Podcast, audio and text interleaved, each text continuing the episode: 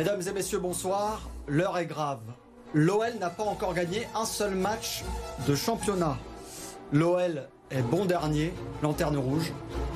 Et surtout, l'OL, et c'est la stat qui fait peur, est la seule équipe d'Europe à ne pas encore avoir mené au score dans les cinq grands championnats depuis le début de saison. On va en parler ce soir, messieurs. Bonsoir, avec cette euh, petite intro qui fait peur. Euh, Greg. Piron à la place de- d'Edouard, qui va arriver dans quelques minutes, rassurez-vous quand même. Enfin, rassurez-vous, je sais pas. Moi, je suis très content d'être là. Il faut qu'il sache que du fait que j'ai commencé à sa place, on partagera ces évoluements euh, qui sont, comme Et- chacun sait, euh, Bien sûr. importants. Très important. On en discutera d'ailleurs avec lui tout à l'heure.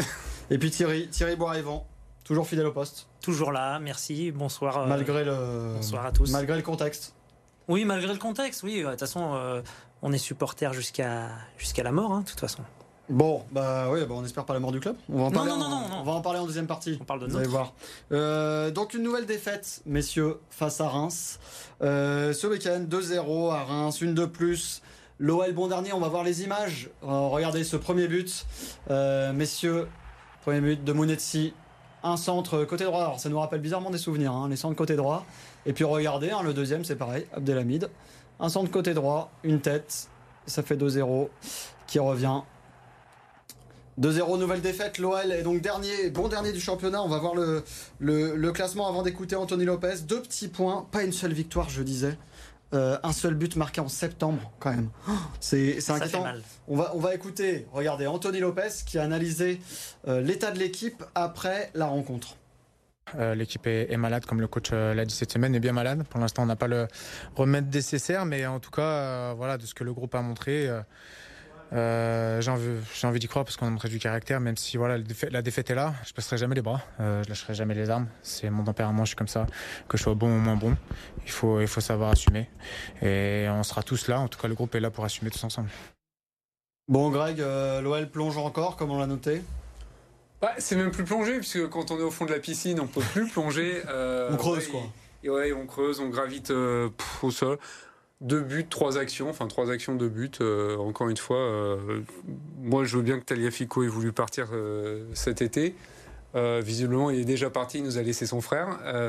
C'est pas digne d'un champion du monde. Enfin, c'est globalement, enfin, on en reparlera dans les tops et les flops, euh, globalement mauvais, mais on a l'impression que là, pour le coup, ils n'ont pas besoin d'être remués, ils sont juste au fond du trou. la Mais qu'est-ce qui manque là, selon toi, à l'équipe? Parce que euh, on voit mal ce qui pourrait changer, euh, même si on a, on va en parler juste après, mais vu quelque chose qui était, qui semblait presque positif, quoi.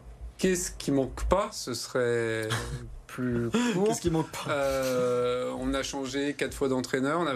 les- le- la seule chose qu'on n'ait pas véritablement changé, c'est le 11 de départ. Après, on a. C'est pas un effectif de, de 18e. On faut pas, Mm. faut pas rigoler quand même. Mais euh, je sais pas où le ressort est cassé. Enfin, on a l'impression que de manière. euh, le bateau prend l'eau de partout, euh, euh, Textor, euh, une enquête de la FIFA, euh, On le jeu en qui est indigne. Enfin bon, c'est compliqué. Euh, je, dis- je disais quand même, parce qu'on on a presque eu, Thierry, l'impression qu'à certains moments du match, l'attitude était bonne. Et puis même en première mi-temps, et bah, euh, 30 secondes de la, du coup de sifflet de la première mi-temps, bah, il y a eu ce but. Quoi. Ouais, c'est ça. En première mi-temps, on avait l'impression qu'il y avait un début de quelque chose. On s'est dit, ça va peut-être le faire. Et puis là, la seule action rémoise, le seul tir cadré, il est au fond. Et euh, là, vraiment, ça m'a fait très très mal. Et euh, c'est vrai que c'est compliqué parce que c'est une équipe qui, c'est le même, le même constat depuis le début de saison, qui joue individuellement. Chacun joue pour soi-même et se regarde jouer. Et il n'y a pas de collectif. Il n'y a pas de collectif et ils ont Ils du n'ont mal pas à joué jouer ensemble, parce qu'en plus, il a changé la compo, euh, Fabio Grosso. Ouais, là, il a beau changer la compo, ils n'y arrivent pas. Il y a vraiment un mal qui est profond, qui doit venir de, moi, pour moi, de très haut et qui redescend Mm. jusqu'aux joueurs. Et euh, le, le mal est vraiment, vraiment, vraiment profond et c'est triste. C'est triste de voir l'OL comme ça. T'es d'accord, Greg, sur le côté euh, individualité? Chacun joue pas un peu pour sa pomme, chacun c'est seul. Bon, notamment certains devant, on va y revenir, mais Ouais, n'y a pas vraiment de collectif, mais euh, dire que chacun joue pour sa pomme, encore faudrait-il que chacun joue. Enfin, Mm. c'est, euh, c'est, franchement là, là, euh, moi j'en viens à me dire, mais ça sert à quoi de regarder les Alors, matchs quoi. chacun joue un petit peu pour sa Ouais, ouais, non, ça. je, je- je vois bien ce que tu veux dire, mais c'est, il y a rien. mais sur le match, c'est une défaite logique ou qu'est-ce qu'on qu'est-ce qu'on peut en dire? Bah, c'est une défaite Parce que logique. Reims, euh, ils ont bon trois occasions. euh, C'est logique quand on voit le parcours de Reims depuis le début de la saison et euh, au regard de notre début de saison. Reims qui est troisième d'ailleurs. Après, sur le match en soi, euh, il y avait du mieux au début. Euh, mais pour autant, dans les 20 derniers mètres, il n'y avait rien. C'était le néant offensivement, c'était le néant. Et en même temps, j'aurais tendance à dire que c'était moins mérité que contre Brest. Brest, on aurait pu prendre Mm. 4-0, 5-0, c'était pas volé. Que là, bon, bah, t'en prends deux, mais euh, ouais, tu leur offres, quoi. C'est Bah, c'est cadeau. peu- chaque fois, c'est cadeau. euh, on a l'impression qu'ils sont pas trop concernés en derrière. Quoi. Ouais, complètement. Et puis, euh, alors justement, c'était un petit peu le point fort ces derniers temps, la défense. On disait qu'on prenait pas trop de pions, euh, qu'on prenait pas trop de buts, mais bon, euh, il va falloir qu'on en marque, quoi. Bon, y a On n'a jamais mené au score. Enfin, c'est pas encore mené au score. La seule équipe en Europe.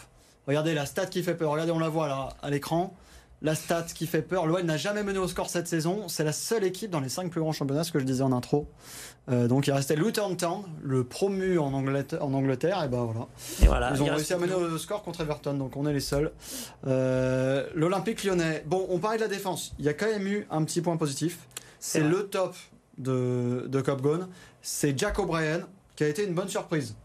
Très bonne surprise pour son premier match. Je l'ai trouvé à l'aise. Euh, il n'a pas eu peur. Et bon, il a fait quelques petites passes à Anto Lopez qui étaient un peu difficiles à, à exploiter. Mais bon, après, euh, j'ai trouvé que. Il avait du caractère et qu'il s'imposait bien. Euh, par contre, euh, ce qui est dommage, c'est que quand il est là pour les corners, qu'on Ouais. arrive à les tirer comme il faut, Ah oui, il est haut, il est haut, il grand. Enfin, il y a un Comme. Il, y a un moment, il y a 1m80, deux joueurs qui 1m90. faisaient 2 mètres. On n'est pas capable de mettre les ballons sur la tête. Hmm. Alors je ne vise personne. Tout le monde sait qui tire les corners, mais voilà. Non, mais à un moment, enfin, Maxence, si tu m'écoutes, faut aller travailler tes S'il te plaît, corners. Maxence. S'il te plaît, Bon, Maxence. O'Brien, bonne surprise. Hmm. Pour sa première, euh, il était en test à l'OL, il faut le rappeler. Bah oui, d'ailleurs, on, était presque étonné de le voir sur la feuille de match. Je me dis, ah, tiens, c'est vrai qu'il est resté, lui, finalement, on l'a pas refourgué à Molenbeek. Et euh, bon, on pouvait pas être déçu parce qu'on n'en attendait rien. Mais euh, intrinsèquement, euh, il, était, il était intéressant, il était bien. Je pense que ça a été le meilleur des, des trois centraux. Enfin, trois, faut vite le dire, parce que le central droit, euh, Mm. c'était Koumbendi, donc euh, Ouais. c'était pas vraiment un central. Mais, euh, mais intéressant, moi j'aimerais bien le revoir dans un 4 à plat, parce que je pense qu'il peut vraiment apporter quelque chose. Et je l'ai pas trouvé, moi j'avais peur qu'il soit très lent. Ouais, non, J'ai pas trouvé puis que c'était le cas, physiquement euh, très solide. Là. Ah ouais, bah ça, moins qu'on il a ça pour lui. Puis, euh, non, intéressant. Bon, euh, bon, c'est le seul top, malheureusement, parce qu'il y a quand même pas mal de, euh, de flops. On a Mama Baldé en, en flop. Edouard nous avait parlé de Maxence Cacré, dont tu parlais. Mais toi, Greg, tu parles de, du collectif plutôt. C'est un flop global. C'est pas la première fois qu'on le dit depuis le début de saison. Ouais, c'est un peu, c'est un peu facile, mais c'est le cas. C'est-à-dire que j'arrive pas à dégager un qui soit moins bon que les autres, parce que de toute manière, je pense que là, demain, on, on mettra un joueur qui, en pleine bourre, euh, il se mettra au niveau de l'équipe. Quoi. Ça a tendance à attirer comme ça euh, vers le bas. Alors, Donc, on va ah. faire rentrer l'homme Tu, attendu par toutes et tous. Regardez, cette entrée depuis le banc. Bonsoir. Ouais, ouais. Changement en première mi-temps, c'est rare. hein. Ouais. Mais à l'OL, là, il faut bien ça. Ouais, il faut bien ça. Il faut un minimum Sans ça. échauffement, sans rien. Et bah, En sans revanche, échauffement, on, on est J'ai prévenu, je prends ta pige. Ah oui, Ah oui, oui, bah ça. C'est normal faut pas déconner. c'est émoluments d'Edouard. Non, Edouard, on était en train de parler des flops. Donc, euh, on était en train de parler du collectif pour Greg qui était un flop. Toi, tu étais plutôt sur Cacré. Bah, malheureusement, il faut que je mette mon chouchou, Maxence Cacré. Parce Alors, que ça, c'est que ça va vraiment mal. Ouais, c'est vrai, ça va vraiment mal. J'ai compté 5 duels perdus sur 15. Donc ça fait un tiers des duels perdus. Euh, 16 pertes de balles. Et puis une autre statistique aussi, alors c'est pas que sur ce match-là, mais sur les coups de pied arrêtés, les corners. Bien Euh, il en est à 102 tirés. C'est c'est un truc euh, incroyable. Donc on a l'impression... même. Edouard sans échauffement, messieurs. hein. Sans Ouais, échauffement, sans il échauffement, il Attention, arrive, claquage. c'est- Comme s'il était là depuis deux heures. Ouais, ça, franchement, c'est euh, impressionnant qu'il soit pas au à son niveau normal et ça dessine toute le- l'ampleur du, du chantier de, de l'OL qui, quelque part, le, le négatif de tout ben, aspire même les joueurs sur le papier qui ont quand même un, un niveau théoriquement. Je vais te dire, je l'aime pas euh, tellement en 10 où Laurent Blanc l'a souvent fait jouer, mais à un moment, je me suis demandé s'il aurait pas fallu échanger sur le terrain avec Tolisso. Ça aurait déjà été moins pire que Tolisso, il est jamais dans le duel, mais au moins il s'est allongé et je me dis que Cacré dans les petits espaces aurait pu apporter quelque chose, mais ouais, c'était pas foufou. Bon, Maxence Cacré ou le collectif? Thierry, t'étais plutôt parti sur Mama Baldé Ouais, sur Mama entre- Baldé, mais c'est plus pour lui donner un petit coup de boost dans le sens où euh, j'ai trouvé qu'il était un peu trop attentiste. Euh, Les moments où il devait prendre la profondeur, il le faisait pas. Et toutes les fois, alors malheureusement pour lui, les seules fois où il a pris la profondeur, on lui donnait pas le ballon. Donc, On rappelle euh, qu'il était titulaire parce qu'Alexandre Lacazette donc été. euh, Exactement, mais j'ai envie- on, c'est Ryan Cherky. Je- non, il y avait aussi des, il y a quelques défenseurs qui auraient pu le voir partir et, euh, parce qu'on on pouvait partir de la défense jusqu'à lui facilement. Et euh, voilà, après, euh, il y a un moment aussi où il a, il a un duel où je pense qu'il peut faire bien, bien mieux. Hmm. Et il s'effondre parce qu'il se fait rentrer dedans par le Ah défenseur. oui, en et plus, voilà. le. Donc je, l'ascendant, je- je l'ai mis un ouais, peu dans mes flops. Enfin, c'était mon flop à moi perso, mais euh, je pense qu'il peut faire beaucoup beaucoup mieux et euh, qu'il peut nous amener bien plus. Bon, parlons-en quand même parce qu'il a été accompagné donc par Ryan Cherky, messieurs, auteur d'une presta- d'une prestation. Ça m'a étonné qu'il soit pas dans les flops. Hein. Pour moi, c'est pas étonnant. pourquoi? Bah, parce que c'est toujours la même chose avec Ryan Cherky, quoi. Je... euh, Alors, il y avait un peu de mieux sous Laurent Blanc, parce que je pense qu'il euh, il Il le marquait la culotte, ouais. responsabilité un peu aussi. Mais euh, Là, dans je- l'attitude, je, je, euh. suis pas très stat en règle générale. Quand on regarde les stats de Zidane, c'était pas fou. Hmm. Euh, mais je trouve qu'il a pas d'impact sur le jeu de l'équipe et pas d'impact ni à l'avant-dernière passe ni à l'avant-avant-dernière passe sur euh, les buts. Enfin, vous me direz, on marque pas de but. donc. On, on parlait d'individualité tout à l'heure. Edouard Cherky fait partie de ces joueurs. euh, on se disait, euh, chacun joue un peu pour sa pomme. Là, on, là c'est le, c'est le cas. Quoi. Ouais, et puis quelque part, il joue même plus. Quelque, voilà, et on sent que ben, le, le fait de ne pas avoir été titularisé lors du match précédent, là, d'être sorti à la 53e, 53e. c'est quand même des, des signes. euh, Pourtant, cette semaine, il avait quand même fait, euh, on va dire, des efforts. Il avait fait un gros, un gros entraînement. euh, autant, alors ça, c'est plus un ressenti. le, il n'a pas été titularisé lors du premier match de Fabio Grosso. Ça a fait hurler certains. Voilà, parce que je pense que Fabio Grosso, d'entrée, parce qu'il avait été euh, spectateur du match Ouais. face au Havre, d'entrée, il s'était dit, lui, je le mets pas. Hmm. Et la puis un semaine, euh, et puis ça peut être un signe, Voilà, etc., etc. Il l'avait un petit peu tenté à l'entraînement, je vous en avais parlé. Mais cette semaine, il avait vraiment mis du cœur, euh, du cœur à l'ouvrage. Et puis moi, j'ai l'impression que, alors au-delà de son cas personnel, c'est C'est global. C'est le, le marasme qui emmène, euh, qui emmène tout. Et je crois que euh, on se rend pas vraiment compte de l'état où est l'OL. Et lui, il est emporté par tout ça. Il faut pas oublier non plus son âge. Ouais, Euh, toujours, euh, il a que 20 ans et euh, quand on est dans une situation comme ça, d'avoir un jeune de 20 ans qui plus est en plus, comme le dit Fabio Grosso, plus un joueur de ballon qu'un vrai joueur de foot professionnel. Bah, c'est pas forcément lui qui va sauver la baraque, hein, euh, sauf par un exploit, mais pour l'instant, malheureusement, il n'a même pas les gens pour le faire. Bon, on va parler du cas global. Restez avec nous. On se retrouve dans un instant et on va, on va en parler. On va aussi parler de John Textor et notamment de son, son communiqué.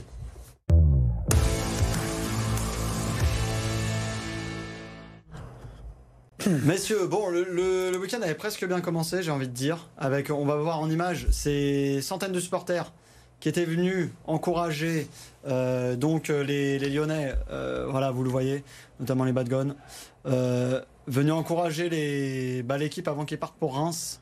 Ah ensemble, relevons la, relevons la tête. Voilà la, la banderole.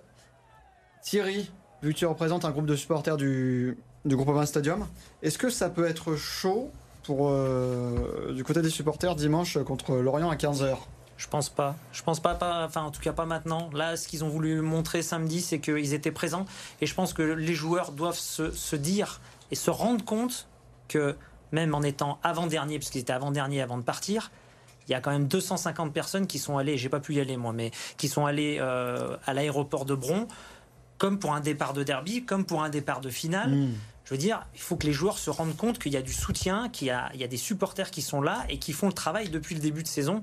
Donc vraiment, qui se mettent le coup de boost qu'il y a à mettre. Je ne sais pas où il est, je ne sais pas où est le détonateur, mais il faut qu'ils trouvent les, les, le- les mo- les- les moyens pour satisfaire toutes ces personnes. Bon, les supporters qui ont visiblement quand même euh, tensé, euh, c'est ce que nous le progrès petit ce matin, les, voilà, les, les joueurs à la fin du match. Mais c'est un peu logique. Ils font beaucoup la veille, ils font le déplacement, ils encouragent tout le long, on les a entendus tout le long, qu'ils les un petit peu à la fin en leur disant de mouiller le maillot, il n'y a pas d'insulte, c'est ça va. Qu'est-ce que t'en penses, euh, Greg?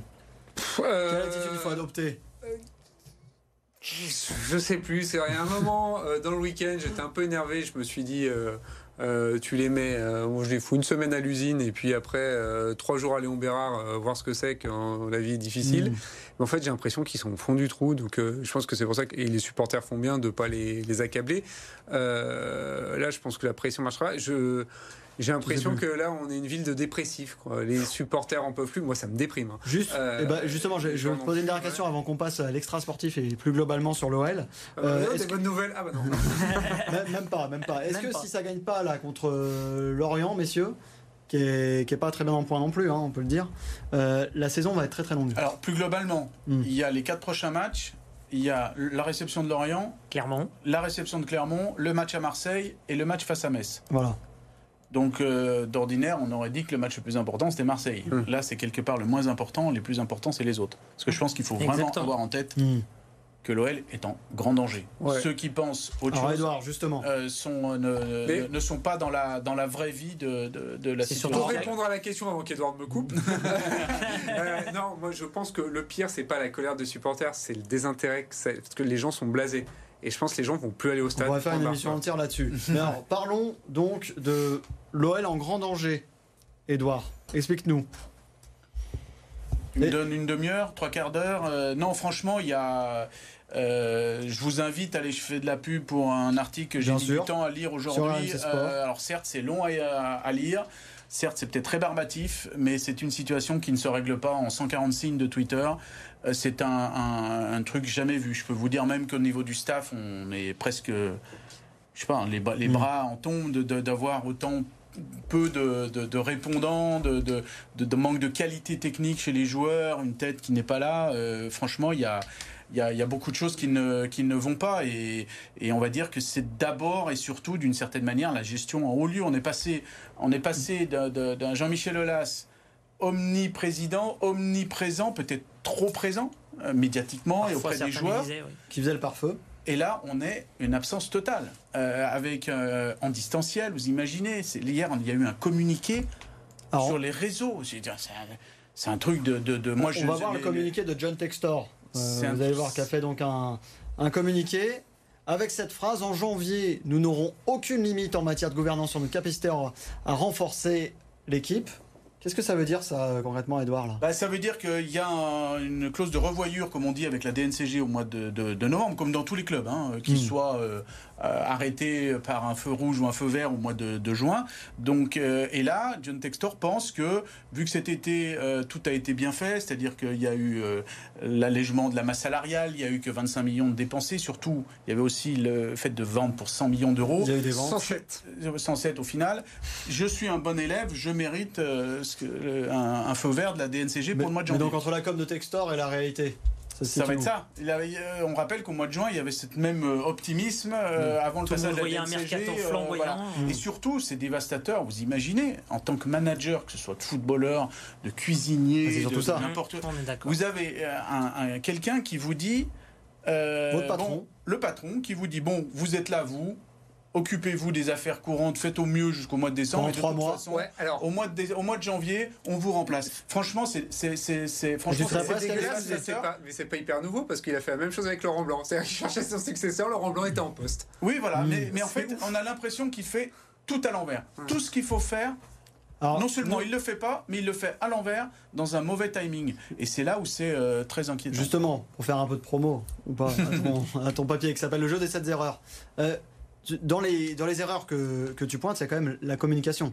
Il est absent euh, globalement tout le temps, sauf des fois pour pondre des communiqués, là, comme il vient de nous faire. euh, Bah oui, moi je, je- je veux bien euh, avoir mon âge, je veux bien être du siècle dernier, etc. Mais il y a un moment donné, les yeux dans les yeux, ça remplace, surtout quand ça va pas, euh, ça remplace des, des textos, euh, des textos, des, des, des, des- tweets, des messages comme ça envoyés. euh, vous imaginez, c'est incroyable. Cinq heures après la fin du match, il n'est pas avec ses joueurs. Ça fait, moi le ressenti que j'en ai, que je ressens aussi, euh, ce qui me remonte, c'est que les joueurs sont totalement abandonnés par leur général Et, en et- chef. quoi, et en nous, fait. et nous, supporters, on Alors, le les ressent. supporters, qu'est-ce qui On le qu'ils en ressent comme ça aussi. On, on- on ressent quelqu'un de très loin, de, enfin, qu'on n'a jamais vu. On l'a jamais vu, on l'a jamais croisé. On nous a jamais sollicité pour le croiser et le connaître. Euh, et puis là, moi, moi, je reprends un exemple que je, que je donnais à Edouard tout à l'heure. Un, des messages qu'il avait fait passer juste après une élimination contre Nantes en Coupe de France l'année dernière, c'était une, un- une photo de lui avec Botafogo qui était en train de gagner contre je sais Ah oui, que- Mais j'étais à deux doigts de jeter mon téléphone par la fenêtre. Je veux dire, Mm. c'est- c'était scandaleux. J'étais au stade à Nantes, j'étais en train de revenir, mais j'étais, fou de rage. Et là, bah, ça s'arrange pas. On le voit pas. Il est pas présent. Il, il est où? Un avis Il- sur euh, Textor, Bah, euh, euh, Textor, euh, Greg Moi, en soi, que le propriétaire soit américain, soit jamais là, je m'en tamponne. Mm. Qu'il n'y ait pas un président qui soit véritablement là, parce que Cucci, j'arrive pas bien à comprendre à, à quoi il sert. Et surtout que euh, le fameux américain qui n'est jamais là et qui connaît moyennement le foot se prenne pour le directeur sportif, c'est là où ça me fait un peu plus mal. C'est-à-dire que Textor est propriétaire, choses qui soit, font mal. ouais. mais qui a un bon DS et qui a un président qui préside. Oui, mais là, il fait les mêmes erreurs que son prédécesseur, c'est-à-dire qu'on ne met pas de, de directeur sportif et on se prend pour le directeur sportif. Donc, on a vu qui arriver Jeffinho, Disparu des, des radars.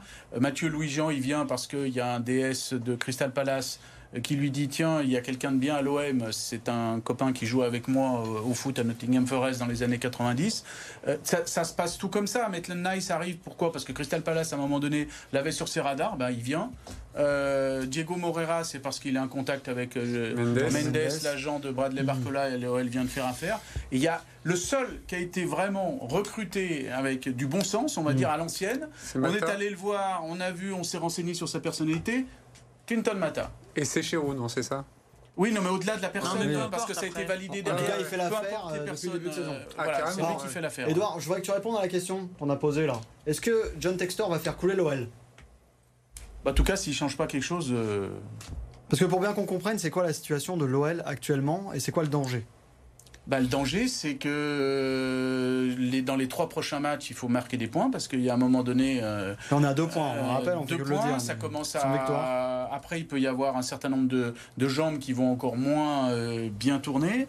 Euh, et puis financièrement parlant, moi, je veux bien qu'au mois de janvier, il y ait des choses. Mais euh, moi, le premier, au mois de juillet, quand il dit euh, Lukeba, Castello Lukeba et Bradley Barcola ne partiront pas, ils resteront dans le projet. Hmm. Franchement, j'étais le premier à le croire. Je me dis. euh, Et là, et Et on- C'est logique, en plus, faible masse salariale, enfin voilà, ça peut attendre un an, ils avaient des contrats longue durée, Voilà, aucun donc on se dit pourquoi il a vendu cet argent, il n'avait pas besoin pour le recrutement parce que ça faisait absolument pas partie Ouais. du deal avec la DNCG. Donc pourquoi Mais Donc après, financièrement, juste le club, il est dans que- quelle situation là? Bah, on se Même- pose des ça, questions c'est parce que bah, même ça c'est flou parce qu'il n'y a pas vraiment de communication. Il y a une, une, une, une interview au Financial Times, euh, Voilà. un, un quotidien Levé britannique. de euh, 300 millions d'euros. euh, euh, alors c'est un peu compliqué la levée d'obligations, Mm. c'est pas de l'argent supplémentaire, mais c'est pour euh, apurer un peu et simplifier la dette. Mais Mm. c'est la vente de Ouais. l'Arena, l'Are- Ça, un actif aussi. qui n'existe encore pas. Ah bah elle est même pas ouverte. Elle n'est même pas ouverte encore. Donc, euh, 23 novembre. c'est- Et ouais, le donc ça 23 veut dire novembre avec l'Asvel. ça veut, ça veut dire peut-être Bon. qu'il y, a il y a un besoin d'argent euh, assez rapide. En fait, on a beaucoup de supputations, malheureusement. Bon, messieurs, on aura le temps d'en reparler. On va regarder quand même les autres résultats sportifs euh, dans le- dans l'agglomération et à Lyon notamment euh, ce week-end.